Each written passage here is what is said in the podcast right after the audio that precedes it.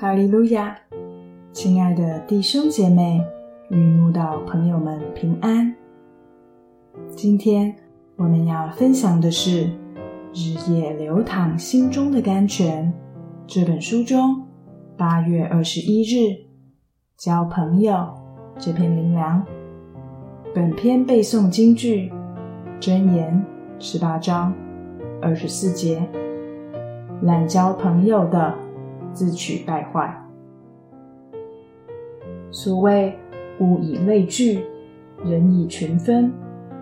什么样的人就会跟什么样的人做朋友。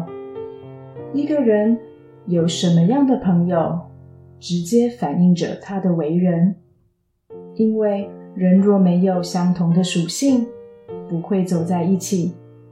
所以，想要了解一个人，只要观察。他所来往的朋友是哪种人，应该就可知道他是哪种人。约拿丹与大卫从他们一开始互相认识，他们的心就深相契合，因为他们都是善良光明的人，人有相同的属性，才会彼此欣赏，成为好友。纵使。约拿丹的父亲扫罗百般嫉妒大卫，一心想置大卫于死地。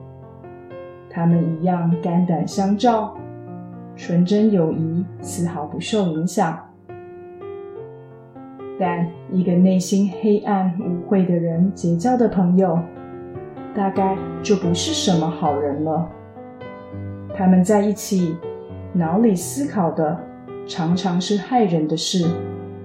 如果他们一起结伴去行恶，就会带给一人很大的伤害，但神也必追讨他们的罪。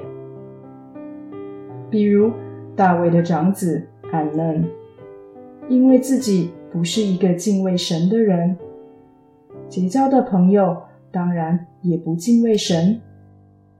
他的朋友约拿达也是他的堂兄弟。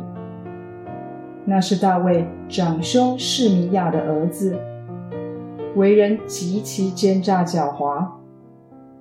他在暗嫩暗恋同父异母的妹妹他玛，为他忧急成病时，什么明媒正娶的好方法不推荐给他，竟给他出了一个躺在床上装病，再请父王叫他妹妹来为他做饼。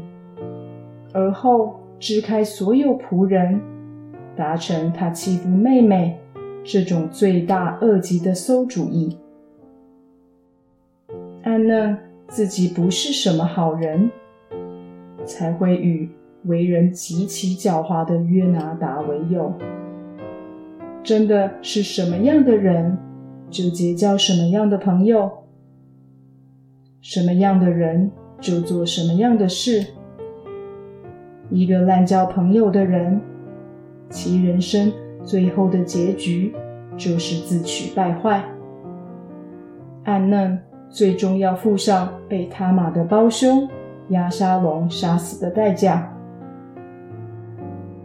如何谨慎交友，真是需要神的智慧。夜深人静时，如果也检视一下自己所交的朋友是哪种人。才能深刻省察自己是否是敬畏神的人。